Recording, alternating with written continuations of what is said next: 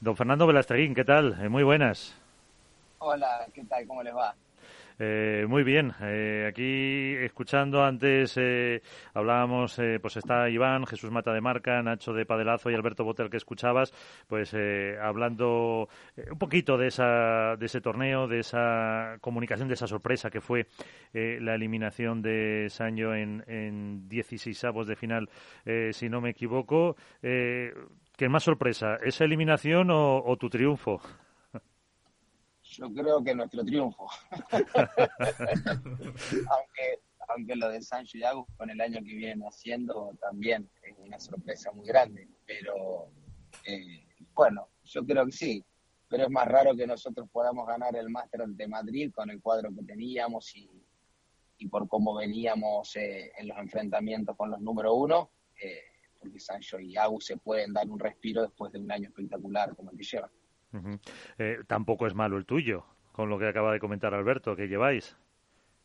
No, estamos muy bien, muy contentos. Llevamos, eh, si mal no, creo que llevamos 15 torneos de World del Tour eh, y en la Race estamos, nos hemos afianzado con el triunfo en Madrid como pareja número 3 de la Race eh, y, y, semana que viene, en función de cómo van los resultados de, de este torneo, podemos llegar a salir de, no, creo que ya salimos de cuatro para Santander, entonces, porque creo que cierra hoy.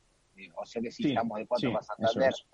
Muy contento. Hace un año cuando empezamos a jugar con Arturo en la posición que él estaba, eh, arrancábamos ahí de pareja 8 al filo de la 9 y a un año de estar juntos nos metemos ahí entre las primeras cuatro parejas del ranking de sorteo, que, que eso está muy bueno. Uh -huh. A ver, Iván, ¿qué le dices a Fernando que no le hayas dicho, aparte de, de nosotros, eh, a él por privado? No, yo hablo poco con Fernando. Por desgracia es un tío muy ocupado, muy, muy entretenido. Él o tú. Sí que, sí que hablo, sí que hablo con él, sí que hablo con él, pero la verdad lo he dicho aquí que estábamos comentando que qué era más llamativo, ¿no? Si el número uno de Ari, Paula o la victoria de Vela y, y Coello. Yo creo me he quedado con la victoria tuya, Fernando, un tío de 43 años que vuelve a ganar que siempre me, me recriminan, ¿no? Que, que, que, Vela sabemos que siempre tiene en la cabeza ganar y que siempre va a salir a ganar. Pero yo creo que, no sé, Fernando, no, no te esperabas estos resultados eh, con, con, un chaval de 20 años, pese a que el futuro eh, pasa por seguir con Arturo. A ver, eh, nosotros teníamos claro que con el pico de juego que tenemos, si éramos consistentes durante bastante tiempo, me refiero en un mismo partido, eh, no en un mismo torneo, porque yo creo que fue quizás este el primer torneo que jugamos bien todos los partidos, eh, porque teníamos partidos muy buenos, pero más que nada pasajes de partidos con un pico espectacular y pasajes del partido eh, con un pico un poco más bajo, no podíamos encontrar esa velocidad crucero alta. Eh, para mí, sinceramente, fue una, fue una grata sorpresa ganar en Madrid, pero es un lugar que me motiva mucho, que viví muchos años eh, y en el cual he tenido buenos resultados siempre. Eh, y pudimos hacer con Arturo que los cinco partidos que nos tocó de este máster, poder hacerlo bien y cuando nuestro juego cuando nuestro juego se mantiene durante bastante tiempo alto, eh, somos una pareja que puede aspirar a, a ganar torneos. Uh -huh. ¿Y el futuro de Fernando sigue con, con, con, Arturo, por lo menos para el 2023? Oh, con Arturo hemos hablado que hasta final de este año íbamos a seguir sí o sí, llame quien nos llame, pero yo lo tengo claro que por la edad que tengo, en la etapa que estoy de mi carrera, eh, hasta incluso el año pasado cuando decidí de, de dejarlo, lo que no quiero es cortar, cortar la progresión del compañero que tengo al lado. Eh, Arturo por su forma de jugar y por su forma de, de, esta irrupción tan rápida que ha tenido, que en un año ha, ha crecido mucho, eh, va a tener llamadas, yo creo que de jugadores top. Entonces eh, yo estaré abierto a todas las posibilidades que haya, porque no, yo no quiero ser quien, quien le corte la progresión de su carrera. Eh, en eso lo tengo pero lo que tenemos claro es que hasta final de año vamos a jugar juntos y vamos a tirarnos de cabeza en cada pelota. Uh -huh. Jesús. ¿Qué tal, Fernando? ¿Cómo estás? Eh, yo Hola, quería preguntarte, yo quería preguntarte por ese partido de cuartos de final ante, ante Lebron y Galán. Como estabas diciendo antes que ha sido prácticamente un torneo perfecto y, siempre, siempre he recalcado ¿no? que para que para hacer eh, que para ganar a Lebron y a Galán tenías que hacer mm, precisamente un partido perfecto desde el principio hasta el final. ¿Qué análisis hacer de ese partido y, qué, notas que, que, cambias en vuestro juego con respecto a los enfrentamientos anteriores, que si no me equivoco eran ocho en total desde que erais pareja Arturo y tú, y en los que habéis perdido todos? ¿Qué crees que cambió en, ese, partido de cuartos de final?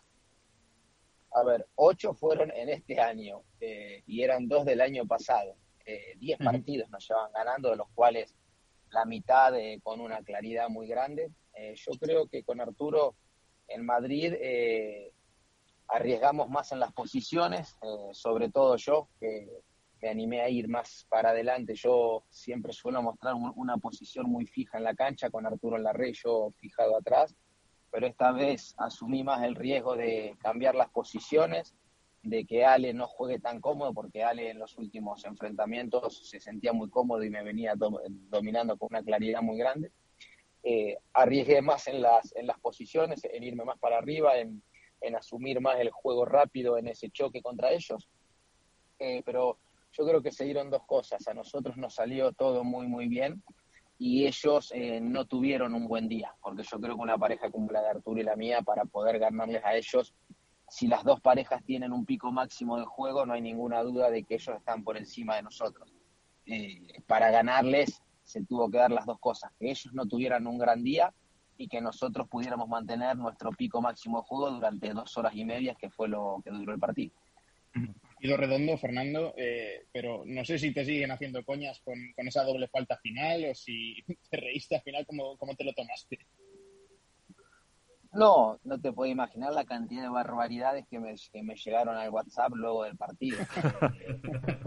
Yo sinceramente cuando, cuando salimos del juego del 5-4 la idea era jugar todo ese juego intentando meter los primeros saques eh, y creo que de hasta llegar a ese 40-30 de los cinco puntos que hubo eh, solamente había metido eh, un primer saque, había jugado todos los otros con segundo saque. Cuando saco en el 40-30, erro el primer saque otra vez y el segundo lo quise, lo quise asegurar tanto, quise pegarle tan despacio a la pelota que le pegué demasiado despacio. Eh, te lo juro que yo creo que fue parte, culpa de, de esos 10 enfrentamientos que teníamos contra ellos. en mi carrera deportiva nunca Nunca me había pasado que una pareja me ganase 10 veces de forma consecutiva.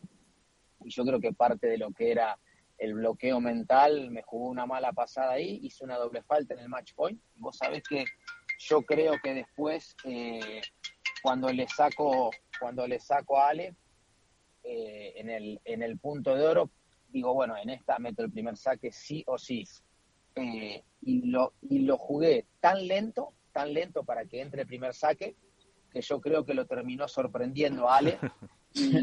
no, no, en serio, y le terminó pegando muy adelante a la pelota de lo despacio que iba y le terminó contactando la pelota cuando cierra el golpe. Por eso yo creo que se le quedó en la red. Si la pelota mía hubiera ido un poquito más rápida, no me cabe duda que la devolución de Ale no se hubiera ido a la red.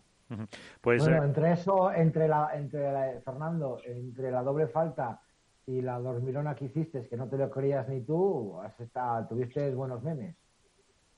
A ver, lo de la dormilona eh, era un punto importante, 15-30, eh, justo Juan le pega y como Juan le pega con muchísimo efecto para que la pelota suba, la pelota pega, pega en la pared de fondo, en la pared de costado y yo, y yo veo que la pelota viene girando muchísimo, con muchísimo efecto y digo, bueno, solo con que la, con que la toque un poquitito ya puedo tirar una dormilona muy buena, no por el efecto que yo le di, sino por el efecto que traía la bola del smash de Juan.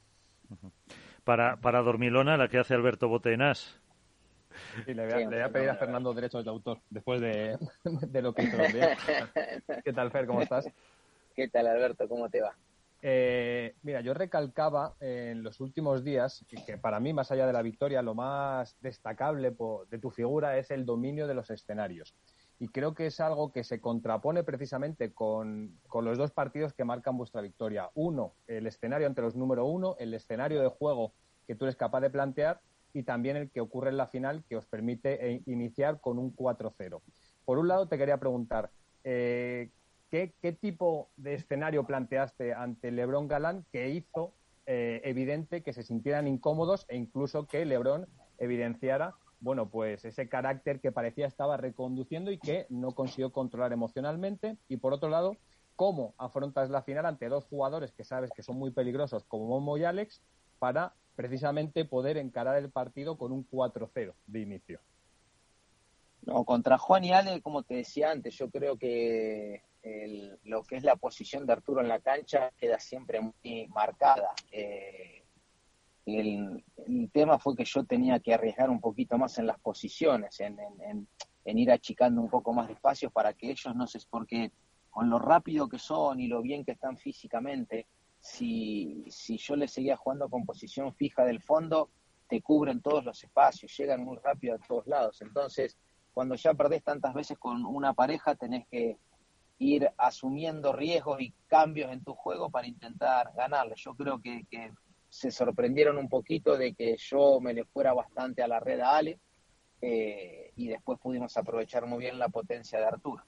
Y en la final contra Momo y contra Alex, una pareja muy incómoda por los tiros que tienen, eh, nos encontramos jugando el domingo a la mañana donde la temperatura donde la temperatura del estadio era bastante inferior a la, a la de las tardes anteriores y eso influye mucho en lo que es la salida de la bola y pudimos hacer un juego en el cual pude tirarle muy buenos globos profundos a Momo eh, y que Arturo se coloque en la posición que más, que más cómodo está.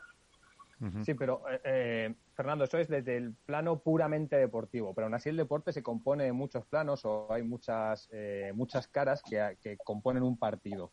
Eh, ¿Detectas, por ejemplo, ante los número uno, no sé si por su gesticulación corporal, por eh, la comunicación que tienen, por la elección de golpeos que, eh, que, haya, que les estáis incomodando y decides llevar el partido hacia ese sentido en el que va a ser más prolífico para vosotros o simplemente es una cuestión puramente deportiva?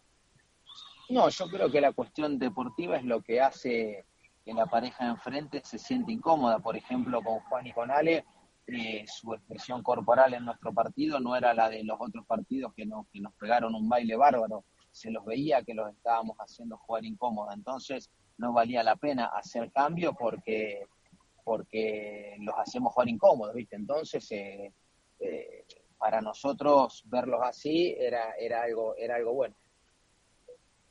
Y la última cuestión, que, que, tienes prisa, para Padelazo, Nacho. Hola, Brasteguín, ¿qué tal? Hola, Vela. Encantado de saludarte. Nacho, ¿qué tal? Muchas gracias porque ayer me mandaron el artículo que escribiste. Muchísimas gracias, la verdad que lo guardaré con mucho cariño. Nada, un, placer. Eh, te pregunto rápido y no, no, te, no te molestamos más. Eh, te he escuchado ahora cuando estabas comentando, me parece que es la primera, en la primera o la segunda pregunta, has dicho que no quieres eh, cortarle la progresión a tu compañero Arturo Coello de cara al año que viene a posibles llamadas de jugadores eh, top, has dicho, ¿no? Más o menos. Eh, y, me llama la atención que se plantee como que la permanencia contigo pueda ser cortarle la progresión a un jugador que hasta ahora hasta ahora no había ganado ningún torneo profesional. Todos vemos el potencial enorme y el talento que tiene Arturo Coello, como vimos en su día el talento y el potencial que tenía Agustín Tapia, pero que por lo que fuera acabó ganando sus primeros torneos al lado tuyo.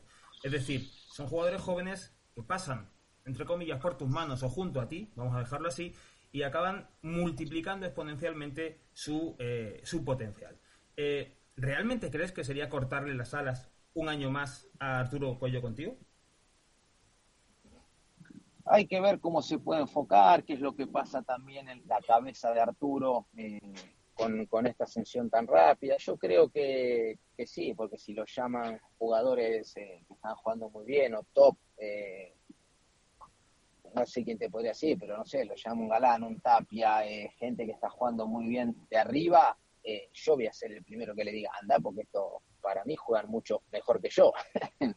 Así te lo digo, yo no tengo problema, yo no voy a hacer para nada un ancla ni voy a hacer nada para retenerlo a él al lado mío por un beneficio personal. Yo creo que él tiene muchísimos años de carrera, yo quiero disfrutar mis últimos años y no quiero tomar una decisión egoísta pensando solamente en mí cuando yo ya he pasado por un montón de etapas. Entonces, lo que sí tenemos claro, y ya lo hablamos un montón de veces, que hasta, hasta, hasta final de año vamos a ir, vamos a ir juntos. seguro. Bueno, pues eh, luego el tiempo lo dirá, los torneos lo dirán y los resultados también al final marcan eh, muchas de esas eh, decisiones, porque a lo mejor los que están ahora más top a final de temporada no están así. Pues Fernando Velasteguín, como siempre, un placer que estés con nosotros. Es buena noticia que sigues así y además físicamente se te ve pues muy bien con una cantidad que creo que me comentaba Alberto de torneos seguidos, mm, pues grande ya después de 25 Alberto. Sí. Pues fíjate, 25 torneos sin esos problemas físicos, así que eh, se nota. Fernando, muchísimas gracias. No, muchísimas gracias a usted y yo creo que a mí siempre lo, cuando me ha funcionado bien la cabeza, con la cabeza limpia he sacado siempre mi, mi mejor versión, es cuando no he tenido lesiones, así que ahora estoy muy feliz, estoy disfrutando muchísimo de la competencia y la verdad que cuando estoy feliz a mí se me nota y me van a seguir viendo correr a mi velocidad, no a la velocidad de estos chicos, pero a mi velocidad de la mayor cantidad de tiempo posible. Perfecto. Eh, Fernando, gracias.